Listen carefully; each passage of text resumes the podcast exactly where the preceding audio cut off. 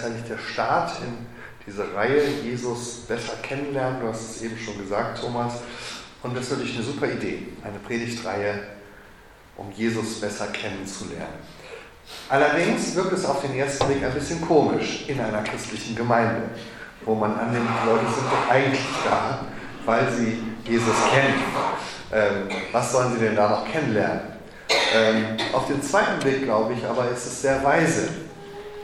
Und zwar aus ganz verschiedenen Gründen, die ich gar nicht heute alle nennen kann. Ein wichtiger Grund ist natürlich der, ähm, wir lernen ein Leben lang. Und immer wenn wir meinen, wir kennen schon jemanden schon sehr gut und sehr lange und wir wissen alles über ihn oder sie, dann entdecken wir vielleicht Neues und unser Bild wandelt sich noch einmal. Äh, meine Frau erinnert sich immer gerne an eine Begegnung mit jemandem aus äh, unserer Gemeinde, der ein junger Mann, der noch unverheiratet war und äh, der dann irgendwann zu meiner Frau sagte, oh, ihr seid schon zehn Jahre verheiratet, ist schon ein bisschen her. Ah, da kennt man doch bestimmt seinen Ehemann durch und durch. Dann hat sie gelacht und sagte, ja, ich glaube, ich kenne ihn etwas schlechter als vor zehn Jahren. So. Also, man lernt ein Leben lang. Und deswegen ist es gut, wenn wir uns als Christen ähm, auch damit beschäftigen, weiter damit beschäftigen, wer Jesus ist, was er wollte. Aber darüber hinaus gibt es ja vielleicht auch den einen oder anderen Gast, der hier mal reinschneit oder jemand, der noch gar nicht so lange dabei ist beim Glauben. Und auch da macht es natürlich Sinn, äh, zu sagen, also ich muss Jesus erst noch mal ein bisschen besser kennenlernen, mich mit ihm beschäftigen. Und vielleicht auch, wenn man anderen Leuten weitererzählen möchte von Jesus, dass man sich noch mal darauf besinnt, was ist eigentlich genau das, was ich an Jesus habe. Ich kenne das zwar für mich, ich habe das vielleicht so tief in meinem Herzen, dass ich lange schon nicht mehr darüber nachgedacht habe, aber wenn ich es jemand anders erklären möchte, macht es vielleicht Sinn, nochmal über die Grundlagen nachzudenken. Und vielleicht dann auch noch, um das, was ich schon weiß, nochmal zu überdenken. Weil ich habe das in meinem Glaubensleben gemerkt, dass manches von dem, was ich dachte an Jesus verstanden zu haben, äh, sich dann auch nochmal als Irrtum herausgestellt hat. Oder als Missverständnis. Deswegen äh, gibt es ja auch dieses Buch, was ich draußen hingelegt habe, Jesus der Jude und die Missverständnisse der Christen. Ein freundlicher Leser dieses Buches äh, hat das neulich rezensiert und im Internet seine Besprechung veröffentlicht und sagte schon, der Titel hätte ihn so abgeschränkt, geschreckt, die Missverständnisse der Christen, das klingt so oberlehrerhaft. Aber gemeint ist natürlich, äh, wenn man reinschaut, äh, dass ich selber bei mir entdeckt habe, wie viel ich eigentlich missverstanden habe und an wie vielen Stellen ich meine Bibel nochmal neu lesen muss, ähm, um Jesus besser zu verstehen. Jesus der Jude, das ist, klingt natürlich ein bisschen speziell. Warum jetzt mit diesem Thema? anfangen. Man hätte ja auch einfach Jesus der Mensch sagen können oder Jesus das Kind, dann hätte man vorne angefangen. Also warum fangen wir mit diesem Thema Jesus der Jude an? Hat natürlich wahrscheinlich mit meiner Person zu tun, weil ich mich mit dem Thema ein bisschen beschäftigt habe. Ähm, aber ich glaube, es macht auch Sinn, ähm, aus verschiedenen Gründen. Ich versuche mal zwei zu nennen. Der erste, ähm, ist der, dass wenn wir sagen, Jesus, der Jude, Jesus war ein Jude, er lebte in einer jüdischen Welt, in einer Welt, in der das Judentum die hauptsächliche Kultur und Religion war, dann verstehen wir sofort, das ist eine andere Welt als die, die wir kennen. Jesus war kein Christ des 21. Jahrhunderts. Äh, er wäre hier aufgefallen, wenn er hier in den Reihen säße und hätte sich wahrscheinlich auch gewundert über manches, was wir so machen wie wir singen, wie wir sitzen, wie wir uns kleiden, alles Mögliche. Das heißt, wenn wir sagen, Jesus der Jude, dann wird uns bewusst, dass wir Jesus nicht einfach vereinnahmen können in unsere Welt und in unsere Zeit. Weil die Gefahr ist ja da, die war immer schon da, dass wir aus Jesus einfach das machen, was wir gerne hätten und wie wir uns äh, ihn wünschen. Und dass dann unser Jesusbild vielleicht manchmal zu sehr klingt nach einer IKEA-Werbung, so als würde Jesus nahtlos in den IKEA-Katalog passen als ein weiteres äh, Utensil, um unseren Alltag schöner zu machen. Und bei manchen Christen ist das so. Da passt Jesus ganz toll in die Welt, die sie sich sowieso gebastelt haben. Albert Schweitzer, der große Theologe, und äh, Urwaldarzt äh, und Nobelpreisträger und vieles andere. Der hat äh, seine Doktorarbeit damit äh, geschrieben vor über 100 Jahren, dass er mal untersucht hat, wie moderne Autoren Jesus darstellen. Über 100 Jahre. Das Buch ist dann ganz berühmt geworden, Geschichte der Leben Jesu Forschung. Und er hat ganz viele Jesus-Bücher aus seiner Zeit mal verglichen und hat gesagt, dass, was haben denn die Leute herausgefunden, die ein Buch über Jesus geschrieben haben, um uns zu zeigen, wie Jesus wirklich war. Und das Spannende ist, was er herausgefunden hat, egal wann das Buch entstanden ist, 1790, 1820, 1880, das waren ja sehr bewegte Zeiten, 1900, und er hat gesagt, das ist interessant, dass jeder Autor immer genau den Jesus herausgefunden hat, der genauso ist wie er selbst. Und er hat gesagt, da sehen wir eine bestimmte Gefahr, wenn wir Jesus in unsere Zeit und in unser Leben hineinholen, dass wir ihn so machen, wie wir ihn gerne hätten und wie wir selber sind. Und er hat das am Ende seines Buches mit einem Bild dargestellt von seinem Pendel bei einer Uhr. Und er hat gesagt, wir haben mit Macht versucht, Jesus aus seiner eigenen Zeit von vor 2000 Jahren äh, durch historische Forschung hineinzuholen in unsere Zeit, verständlich zu machen, erklärbar zu machen, zeitgemäß zu machen. Und wir haben das Pendel zu uns rübergezogen mit ganz viel Kraft, nur um am Ende zu merken, dass sobald wir loslassen, das Pendel zurückschwingt in die andere Zeit. Und am Ende dieser Phase der Leben Jesu-Forschung haben wir herausgefunden, Jesus war eben doch ganz anders als wir. Äh, wir müssen uns Jesus erstmal nähern als jemand, der anders ist als wir, der ein Fremder ist, der in einer fremden Welt lebt, der anders glaubt als wir an manchen Stellen. Und dann können wir fragen, was können wir denn von denen lernen? Wo müssen wir uns denn verändern? Um Jesus nachzufolgen. Also nicht wir machen Jesus so wie wir, sondern wir werden mehr wie Jesus. Und dazu brauchen wir einen Jesus, der anders ist als wir. Und das hilft uns, wenn wir Jesus in seiner eigenen Welt verstehen, in seiner jüdischen Welt, dass wir nicht zu schnell einen modernen, christlichen, deutschen, westlichen Jesus aus ihm machen. Also das ist, glaube ich, ein guter Grund. Dann kann es natürlich auch passieren, dass der Jesus, den wir dann finden, uns gar nicht so gut gefällt. Wir merken das ja in unserer Zeit, dass beides im Blick auf Jesus passiert. Menschen sind total fasziniert von ihm, machen Werbung mit ihm und sagen, wir müssen alle unbedingt so werden wie Jesus. Und an anderen Stellen finden sie aber raus, ups, manches von dem, was Jesus gesagt hat, das passt ja überhaupt nicht in unsere Zeiten. Das gefällt uns überhaupt nicht. Das ist anstößig, das ist äh, unerträglich. Äh, manche haben das schon mitgekriegt in Marburg. Wir haben ja so ein bisschen Auseinandersetzung rund um den Christustreff. Und jetzt vor zwei Tagen hat jemand in großen Lettern äh, auf die Front unseres christlichen Buchcafés geschrieben, Jesus stinkt. Ja? Aber das ist ehrlich, ja? so geht es vielen Leuten. Das passt mir nicht in den Kram. Wenn ich mal genau hingucke, was Jesus sagt. So einen weichgespülten Jesus, den hat man sehr schnell. Jesus, der auf meiner Seite ist. Jesus, der mein Parteiprogramm vertritt. Das äh, geht leicht. Ja? Aber wenn man wirklich darauf hört, was er sagt, dann kann man auch mal sagen, das passt mir gar nicht. Und gerade deshalb muss ich mich damit auseinandersetzen. Das ist also einer der Gründe. Einfach mal einen Schritt zurück tun und nicht alles für selbstverständlich nehmen, was wir bei Jesus finden. Ein zweiter Grund, über Jesus den Juden zu reden, ist, dass es uns hilft, Jesus von Anfang an zu verstehen. Denn das ist ja die Welt, aus der er herkommt. Das ist die Familie, in, die er hineingeboren ist. Und das ist auch die Geschichte, in die er hineingeboren ist. Das ist eine jüdische Geschichte. Es ist die Geschichte Gottes mit seinem Volk, dem Volk Israel, in seinem Land, dem Land Israel. Und da hinein beginnt die Geschichte von Jesus. Und es ist interessant, dass die beiden Evangelien, Lukas und Matthäus, die von der Kindheit Jesu erzählen, das gleich am Anfang beim Namen nennen. Dass sie sagen, Jesus wurde geboren im jüdischen Land. Also ich lese mal vor, das eine kennen viele auswendig aus der Weihnachtsgeschichte. Lukas 2, Vers 3. Und jedermann ging, dass er sich schätzen ließe, ein jeder in seine Stadt. Da machte sich auf, an der Stelle verspreche ich mich immer, auch an Weihnachten immer. Da machte sich auf auch Josef aus Galiläa, aus der Stadt Nazareth, in das jüdische Land, zur Stadt Davids, die da heißt Bethlehem, weil er aus dem Hause und aus dem Geschlechte Davids war. Ein kurzer Satz, der an vieles anknüpft. Äh, das jüdische Land, das Geschlecht Davids, äh, die Geschichte des Volkes Israel und die ganz klar sagt, da hinein kommt jetzt Jesus. So ähnlich bei Matthäus, er zitiert einen Vers aus dem Alten Testament, aus dem Propheten Micha. Und du, Bethlehem, im jüdischen Lande, bist keineswegs die kleinste unter den Städten in Juda.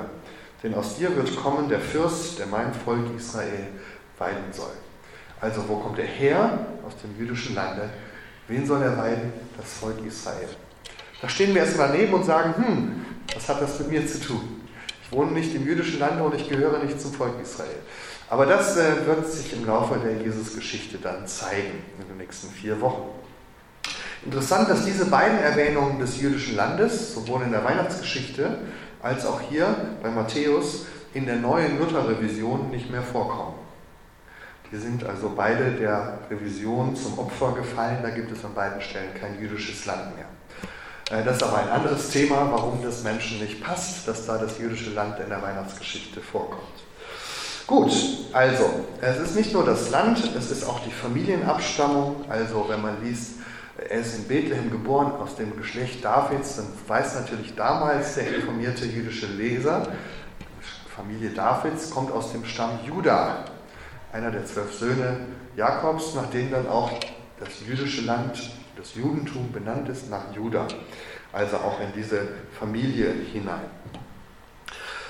Es gibt, wenn wir das jetzt so weiterverfolgen würden, würden wir in der Jesusgeschichte immer wieder, immer wieder diese Hinweise finden, ähm, der, dass Jesus nicht nur aus dem Judentum herauskommt, sondern auch in dieser jüdischen Tradition weiterlebte. Der zwölfjährige Jesus kommt in den Tempel, so wie es sein Brauch war. Es gehörte zum jüdischen Leben, dass man viermal im Jahr nach Jerusalem pilgerte, um dort die großen Feste zu feiern, zum Beispiel das Passafest. Eine Sache habe ich noch vergessen bei den Weihnachtsgeschichten, das ist auch interessant. Wir alle kennen ja die Weihnachtsgeschichte, wird immer Weihnachten gelesen, viele von uns können sie auswendig miterzählen. Und äh, wenn man so überlegt, womit endet eigentlich die Weihnachtsgeschichte? Das ist der letzte Satz der Weihnachtsgeschichte. Und an der Stelle dürfen Sie mal reinrufen. Das soll man ja sonst nicht machen wenn jemand predigt. Aber womit endet die Weihnachtsgeschichte? Maria blieb alle diese Worte in ihrem Herzen.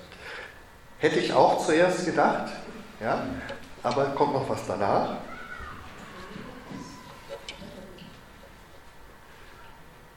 Also Maria behielt alle diese Worte, bewegte sie im Herzen, dann kommt und die Hirten kehrten wieder um, priesen und lobten Gott für alles, was sie gehört und gesehen hatten, wie denn zu ihnen gesagt war. An der Stelle endet man normalerweise. Das ist spannend, weil es kommt eigentlich noch ein Vers danach. Der wird aber immer ausgelassen. Und als acht Tage um waren und man das Kind beschneiden musste, gab man ihm den Namen Jesus, wie er genannt war von dem Engel, ehe er im Mutterleib empfangen war. Punkt. Dann kommt in der Bibel ein Absatz und dann kommt die Geschichte von Simeon und Hannah im Tempel. Die ist ein paar Wochen später.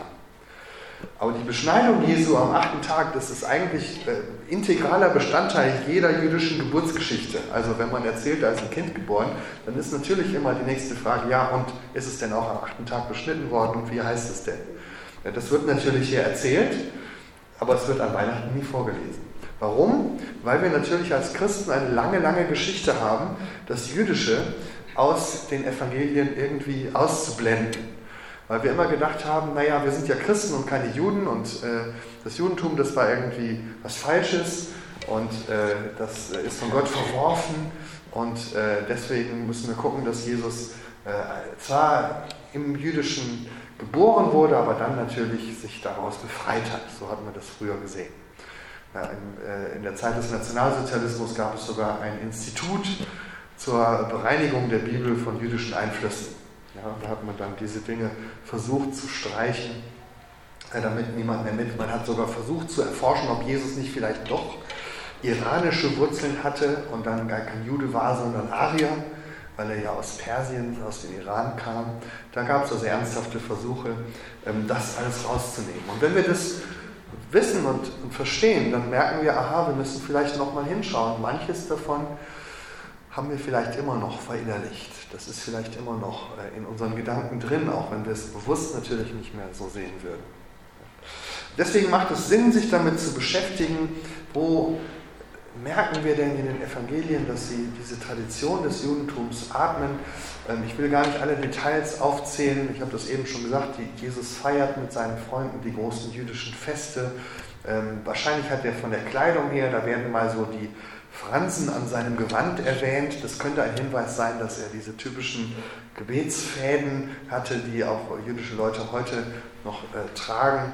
Ähm, wir überlesen das manchmal ganz schnell, wenn da steht, Jesus vor dem Essen hob er die Augen zum Himmel und dankte, sagen wir immer in der Übersetzung. Er dankte. Das ist aber eine sehr kurze Übersetzung. Eigentlich würde man im jüdischen ähm, Umkreis immer sagen, er sprach einen Segensspruch. Das ist das eigentliche Wort, was da steht, weil man im jüdischen Umfeld, wenn man, äh, wenn man isst, bevor man isst ähm, und das Brot bricht, immer einen bestimmten Segensspruch spricht auf Hebräisch, Baruch Atah Adonai, Elohenu melech haolam boreh, äh, das war ein Mozi lechem min haaretz. Also gepriesen seist du Herr, unser Gott, König der Welt, der das Brot aus der Erde hervorzieht. Ja? Und das ist sozusagen das, was da gemeint ist mit dem kleinen Wort, er dankte. Das geht natürlich bei uns verloren und wir denken dann, äh, wahrscheinlich hat er gesagt, komm Herr Jesus, sei unser Gast und segne, dass du uns beschert hast. Ja? Aber nein, wahrscheinlich war es ein jüdischer Segensspruch. Vielleicht sollte ich noch kurz äh, erzählen, das ich, wollte ich eigentlich machen, habe ich vergessen, warum mich das so interessiert. Manche würden ja sagen, naja, ich bin halt kein Fan des Judentums, äh, das mag den einen oder anderen interessieren, mich aber nicht so. So habe ich auch lange Zeit gelebt. Ich habe ja Theologie studiert in Marburg und es ist erstaunlich, wie viel Theologie man studieren kann, ohne sich mit dem Judentum zu beschäftigen. Ähm, wir haben in Marburg in der Bibliothek so einen Gang, da stehen die ganzen Bücher zur Kunde des Judentums. Äh, da bin ich in meinem ganzen Studium nicht einmal gewesen. Brauchte ich nicht. Weil es gibt genug christliche Bibellexika, die einem so ganz kurz das Judentum erklären, da muss man keine jüdischen Bücher lesen. Und ich dachte mal, das brauche ich nicht. Jesus ist auch in Waldeck und in Marburg und da, wo ich herkomme. Ähm, da muss ich auch nichts über das Land, über das jüdische Land wissen. Ähm, meine Frau sah das anders. Die äh, sagte, wollte da auch mal studieren. In Israel hat aber nicht geklappt. Und nach dem Studium hat sie gesagt, jetzt gehen wir da nochmal arbeiten. Und äh, zwar hatten wir in dieser Zeit als Christustreffen Marburg gerade das Angebot bekommen, ein Haus zu übernehmen, was es dort gibt, äh, in der Altstadt von Jerusalem, das Johanniter Ordenshospiz, ein altes deutsches äh, Pilgerhospiz, etwa drei Minuten vom Grab Jesu entfernt. Ähm, und wir hatten gerade da angefangen, dort ein eine christliche, christliches Haus aufzubauen und dann haben wir gesagt, wir gehen dahin, wir arbeiten da ein Jahr lang mit und das hat uns dann so gut gefallen, dass wir später nochmal für sechs Jahre hin sind und da auch gearbeitet haben. Und für mich war das spannend, weil ich eben dachte, das ist bestimmt interessant, wenn man Lust hat, aber sonst braucht man das eigentlich nicht. Und als ich dann in diesem Land gelebt habe, habe ich all diese Dinge entdeckt. Und es ist natürlich was anderes, wenn man dann auch wirklich öfters mal in der jüdischen Familie zu Gast ist und dann merkt, ach, so geht das mit dem Segensspruch. Ja, dann liest man natürlich auch den Text anders und entdeckt das dann äh, in den Bibeltexten, wo man es bisher überlesen hat. Und ich habe plötzlich gemerkt an vielen Stellen, dass durch diese Begegnung mit Juden, dass durch das Zusammenleben mit Juden, ähm, an vielen Stellen sich mein Blick für die Evangelien verändert hat, weil ich Dinge anders gelesen, besser verstanden habe, mit neuen Augen gesehen habe. Und daher kommt sozusagen mein Interesse.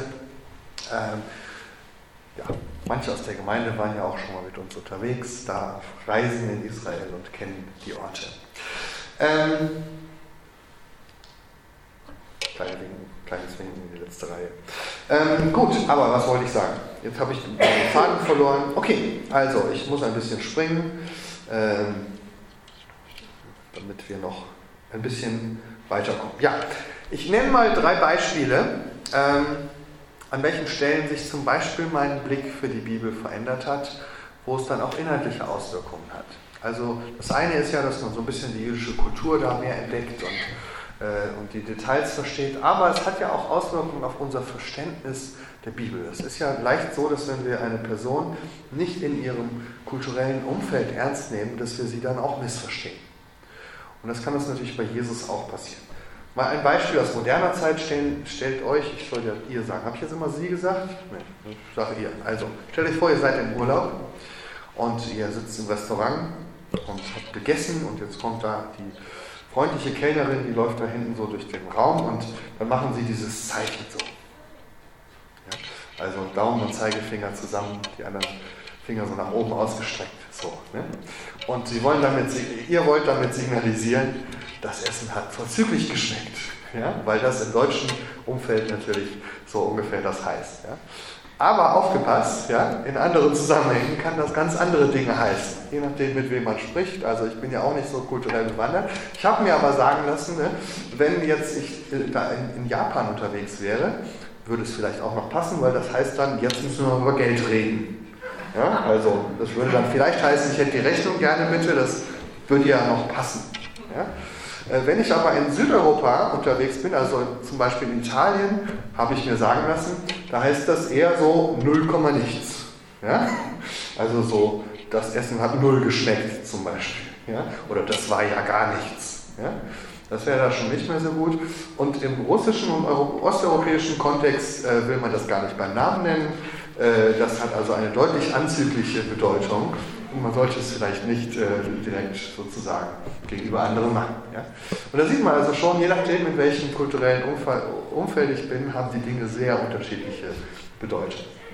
Und so ist das natürlich auch mit der Bibel. Drei Beispiele, wo mir das öfters mal auffällt. Nehmen wir mal die Begegnung von Jesus mit der Frau am Brunnen. Ja? Also Jesus begegnet einer samaritanischen Frau und bittet sie um Wasser. Und dann sagt sie zu ihm, ähm, wie du, ein Jude, erbittest etwas zu trinken von mir, einer samaritanischen Frau, denn die Juden haben keine Gemeinschaft mit den Samaritern. Text, den wir schon alle oft gehört haben, oft ausgelegt wurde. Wie verstehen wir diese Szene? Ähm, ganz kurz, es passiert an dieser Stelle schnell das, was ich den Dreischritt des Missverständnisses nenne. Also erstens, wir wissen nicht so wirklich Bescheid über die jüdische Kultur. Deswegen, zweitens, lesen wir etwas Falsches in den Text hinein. Drittens, am Ende kommt eine falsche Botschaft des Textes raus. Ja? Was passiert also hier? Gehen wir erstmal zum Thema Männer und Frauen. Ja? Die Frau wundert sich, wie du, ich bin eine samaritanische Frau, du bist ein Jude, du bittest mich um Wasser, das kann doch nicht sein. In vielen Predigten wird darüber geredet, wie skandalös es ist, dass Jesus als jüdischer Mann mit einer Frau redet, weil jüdische Männer reden nicht mit Frauen. Ja, ein jüdischer Rabbi hätte nie eine andere Frau angesprochen.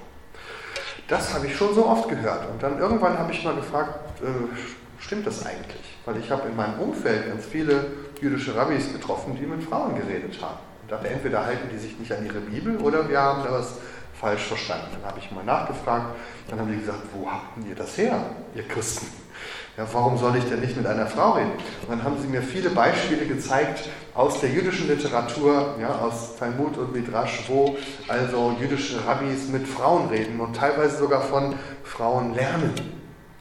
Äh, die Geschichten kann ich nicht äh, alle erzählen, aber äh, wer das mal nachverfolgen möchte, eine ganz berühmte Frau, zum Beispiel Beruria, die Frau von Rabbi Meir, die lebte so etwa 50 Jahre nach Jesus, von ihr gibt es ganz viele Erzählungen, wie sie also anderen Rabbis die Schrift erklärt. Äh, manchmal sehr, sehr gewitzt, ja, manchmal einfach so, ähm, aber sie ist dafür bekannt. Aber es gibt noch andere, Jalta, die Frau von Rabbi Nachman zum Beispiel, äh, da wird auch erzählt, wie sie mit einem Rabbi-Kollegen ihres Mannes also einen Streit über, über Schriftauslegung ausficht. Und das war offensichtlich kein Problem. Es gibt eine sehr heikle Geschichte, äh, die ist auch interessant, und zwar ein Rabbi, der auch in eine Schule ging, bei einem anderen Rabbi, der hat in seiner Freizeit ähm, sich gedacht, er möchte mal ein Haus besuchen mit äh, käuflichen Damen und hat also dort Geld hingeschickt, 300 Goldtaler, und äh, dann wurde ihm da alles vorbereitet und die Dame hat sich also auch vorbereitet auf den Besuch und lag dann also dort bereit und er wollte also gerade zu ihr ins Bett steigen als Rabbi, das ist, das ist eigentlich nicht erlaubt im Judentum, aber gut, ne, wird aber so erzählt. Und in dem Moment hat aber Gott mit ihm geredet und hat ihn an die Tora erinnert. Und dann hat er gedacht, oh, das will ich jetzt doch nicht tun. Und dann stattdessen hat er ein Gespräch mit dieser Frau angefangen und sie haben sich über Torah unterhalten und die Frau war nicht jüdisch, sie fand das aber so interessant, dass sie gesagt hat, gib mir mal deinen Namen und deine Adresse und die Adresse von deiner Torah-Schule. Und das hat er dann gemacht, hat einen Zettel dagelassen. Dann ist sie zu dieser Schule gegangen und hat mit dem Schulleiter geredet und hat gesagt, einer deiner Schüler hat mir diese Adresse gegeben. Ich möchte auch gerne Torah lernen. Und dann guckt der Schullehrer sie so an und sagt, könnte es sein, dass der Schüler auch noch mehr von dir wollte? Äh, und dann sagte sie, ja, aber es ist anders gekommen und jetzt möchte ich gerne äh, Jüdin werden und mich bekehren. Und dann hat er sie äh, freundlich aufgenommen und am Ende haben sie sogar, hat sie dann noch diesen Rabbi geheiratet und so. Also die haben dann auch Gespräche geführt, auch wenn auch in, un, in ungewöhnlichem Umfeld. Also es gibt viele solcher Beispiele von Rabbis, die mit Frauen reden, die mit Frauen diskutieren, die von Frauen belehrt werden. Das war also nicht das Problem. Was passiert aber, wenn wir das da hineinlesen? Wir sagen, aha, der Skandal war, Jesus redet mit einer Frau, also ist die Botschaft dieses Textes, Frauen sind auch was wert. Und dann wird es auch so gepredigt. Hier können wir lernen, Jesus hat für die Frauenbefreiung gekämpft. Nun glaube ich natürlich, dass Frauen auch was wert sind, dass Jesus auch den Wert von Frauen gesehen hat. Ich glaube nur nicht, dass das für ihn so typisch war und dass das bei ihm so das Besondere war gegenüber anderen Rabbis, weil andere Rabbis durchaus auch Frauen geehrt haben. Ja, es, woher kommt das Missverständnis? Das kommt daher, dass es einen Satz gibt in den gesammelten Sprichwörtern der jüdischen Rabbis, der davor warnt, dass man zu viel unnütz mit Frauen schwätzt. Ja, diesen Satz gibt es, der wird dann auch immer zitiert in Predigten. Du sollst nicht mit Frauen reden. Ja. Natürlich ist dahinter die Warnung, naja, das, ne, man soll sich nicht zu sehr sozusagen mit Frauen flirten, weil das könnte dann am Ende in die falsche Richtung führen. Das ist gemeint. Und wenn man jetzt mal mit Rabbis darüber spricht, dann würden sie einem das auch erklären. Ja, aber es ist nicht gemeint, dass man als Mann nicht mit Frauen reden darf. Ähm, gut, also das ist ein Beispiel. Es geht hier also nicht um die Befreiung der Frauen in diesem Text. Geht es denn um Juden und Samariter? Ja, aber nicht so, wie wir denken. Jetzt kommt nämlich das nächste Missverständnis. Viele Ausleger sagen, dass der Skandal war, dass er als Jude mit einem Samariter geredet hat. Ja, das hätte auch kein Jude getan, weil Juden und Samariter waren Todfeinde, die haben sich gehasst, die haben sich geschlagen, die hätten nie miteinander geredet. Aber Jesus ist ganz anders, der redet sogar mit Samaritern. Und am Ende kommt dann eine Predigt raus über Fremdenfreundlichkeit und dass wir auch mit fremden Leuten reden sollen. Jetzt glaube ich auch da, das ist im Sinne von Jesus, wir sollten fremdenfreundlich sein und äh, Jesus wäre gegen Fremdenfeindlichkeit. Ich glaube nur nicht, dass das hier der Punkt ist, weil meiner Erfahrung nach auch Juden nicht generell fremdenfeindlich sind. Und es war nicht das Besondere an Jesus, dass er nett zu Fremden war.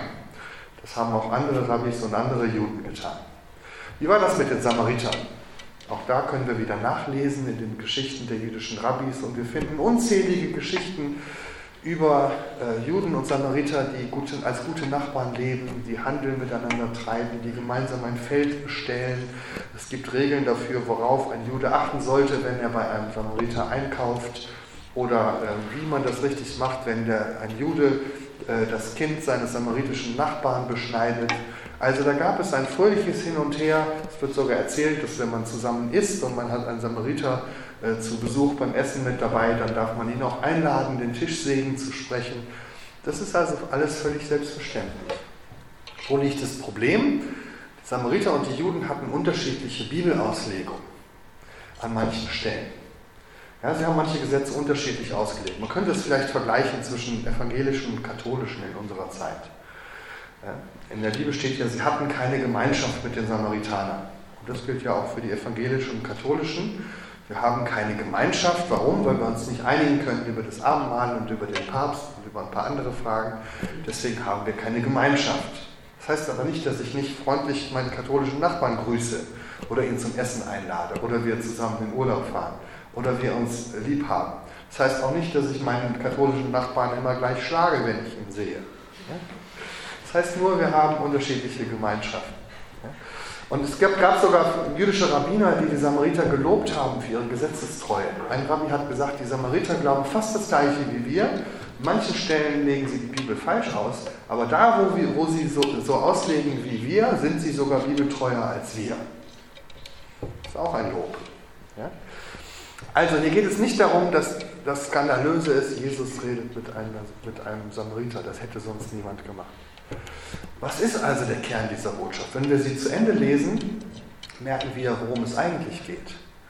Dass nämlich diese samaritanische Frau in Jesus den jüdischen Messias entdeckt. Und dass sie sozusagen durch dieses Vertrauen, was Jesus ihr entgegenbringt, ich lasse mir von dir als samaritanische Frau Wasser reichen, Ja, das ist ja ein Zeichen des Vertrauens, selbst über Konfessionsgrenzen hinweg. Und so öffnet sie ihr Leben für ihn, sie kommen ins Gespräch und sie erfährt am Ende, aha, du bist der Messias.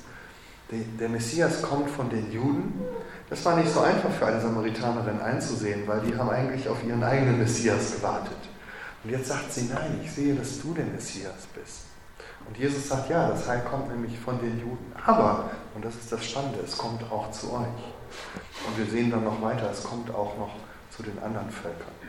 Und das ist der eigentliche Kern der Geschichte. Hier geht es um die Messias-Erkenntnis und nicht um Frauenbefreiung und auch nicht um Fremdenfeindlichkeit. Obwohl das zwei wichtige Themen sind, die durchaus ähm, an anderer Stelle in der Bibel vorkommen und wichtig sind.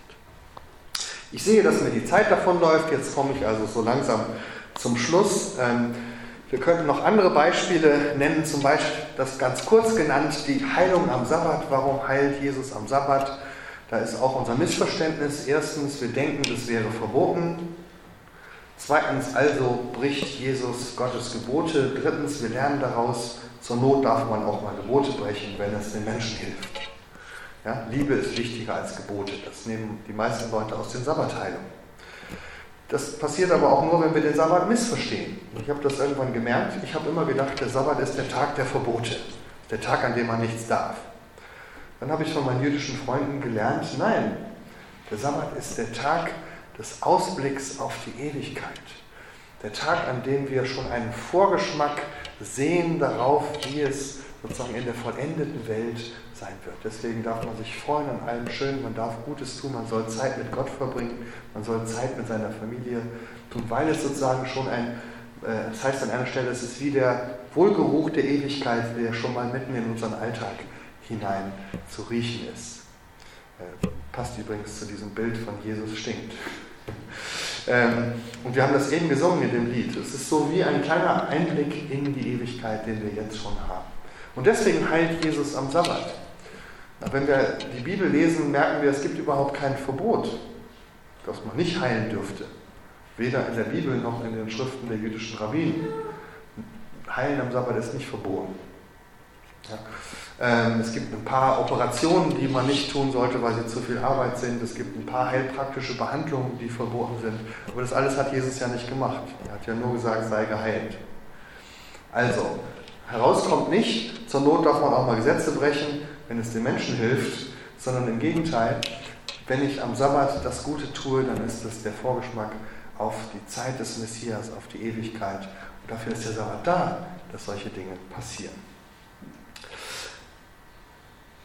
Ich komme zum Schluss. Also, ähm, mehr Beispiele gibt es jetzt nicht. Wir sehen also, wir müssen uns viele Geschichten von Jesus neu anschauen und gucken, an welchen Stellen haben wir ihn falsch verstanden, an welchen Stellen lesen wir etwas in die Texte hinein. Und das ist ja meistens so, das haben wir an den Beispielen gesehen, dass wir die Juden zu den Bösen machen und dann Jesus umso besser dasteht. Das ist aber nicht das, was Jesus wollte, sondern er hat gesagt, ich bin gekommen, um das zu erfüllen, was in der Tora steht. Ich bin gekommen, um die Verheißung des jüdischen Volkes einzulösen, nicht um sie abzuschaffen. Und einer der wichtigsten Texte ist vielleicht der, wo er in Nazareth aufsteht und äh, vorliest aus dem Propheten Jesaja. Und er sagt: Der Geist des Herrn ist auf mir, weil er mich gesalbt hat. Und gesandt zu verkündigen das Evangelium den Armen, zu predigen den Gefangenen, dass sie frei sein sollen, den Blinden, dass sie sehen sollen, und die Zerschlagenen zu entlassen in die Freiheit und zu verkündigen das Gnadenjahr des Herrn. Hier sehen wir die Kernbotschaft von Jesus. Und die ist nicht, ja, bisher alles falsch gemacht, jetzt kommt die richtige Religion. Sondern die Kernbotschaft ist genau das, was Gott immer schon verheißen hat seinem Volk. Das, worauf die ganze Geschichte des Alten Testamentes hinläuft. Das, was Gott den Vätern verheißen hat, Abraham, David, Moses, genau das wird jetzt eingelöst. Und nur in diesem Licht, vor diesem Hintergrund verstehen wir, wer Jesus ist. Und dann verstehen wir, was das heißt, wenn wir sagen, Jesus ist der Messias. Und das ist ja das Thema nächste Woche. Wir sehen auch in dieser Geschichte, dass das manchen nicht passt. Nach dieser Predigt haben sie Jesus aus der Stadt geführt und wollten ihn von, von einer Klippe stürzen, um ihn umzubringen. Weil genau das passiert ist, was wir heute auch so oft erleben. Jesus kommt und bringt eine gute Botschaft. Aber Menschen merken, das ist nicht ganz die Botschaft, die wir erwartet hätten. Jesus macht nicht das, was ich von ihm will. Manche hätten gehofft, dass er bei ihnen auch Heilungswunder tut, hat er aber nicht. Manche hatten gehofft, dass er es mal den anderen Völkern mal so richtig zeigt, macht er auch nicht. Stattdessen sagt er, Gott liebt auch die Syrer. Manche hatten gehofft, dass er der liebe Junge aus der Nachbarschaft bleibt, aber auch das tut er nicht. Und deswegen ärgern sie sich und sagen, Jesus, geh weg, dich wollen wir nicht. Jesus schenkt uns. Aber die, die gemerkt haben, wer hier vor ihnen steht und gesagt haben, ja, ich folge dir nach, die haben gemerkt, dass er das Leben verändern kann. Und das ist die Einladung, die Jesus ausspricht. Komm, folge mir nach. Dann wirst du sehen, wer ich bin und wie ich dein Leben verändere.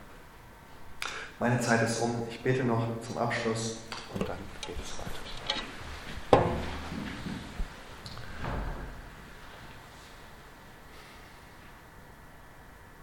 Jesus, wir danken dir dafür, dass du als ein Erlöser in diese Welt gekommen bist, um Gottes große Geschichte zu ihrem krönenden Abschluss zu bringen. Dass du der König der Welt bist, der lange verheißene Messias. Danke, dass sich in dir die Verheißungen erfüllen, die Gott seinem Volk gegeben hat. Herr, wir beten darum, dass du uns diese Perspektive gibst, dass wir ähm, nicht mit der falschen Brille äh, auf dich zugehen, dass wir nicht versuchen, dich in unser Schema zu pressen, sondern dass wir uns von dir verändern lassen, in die Gestalt, die du in uns siehst und die du mit uns vorhast. Öffne uns die Augen und lass uns erkennen, wer du bist. Hilf uns, die Bibel mit den richtigen Augen zu lesen, mit offenen Herzen und ohne Scheuklappen und ohne Vorurteile. Gemeinsam beten wir so, wie du es uns gelehrt hast.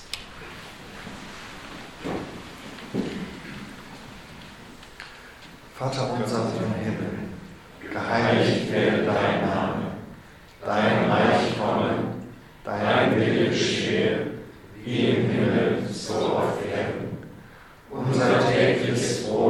uns heute und vergib uns unsere Schuld, wie auch wir vergeben unseren Schuldigen. Und führe uns nicht in Versuchung, sondern erlöse uns von dem Bösen. Denn dein ist das Reich und die Kraft und die Herrlichkeit in Ewigkeit. Amen.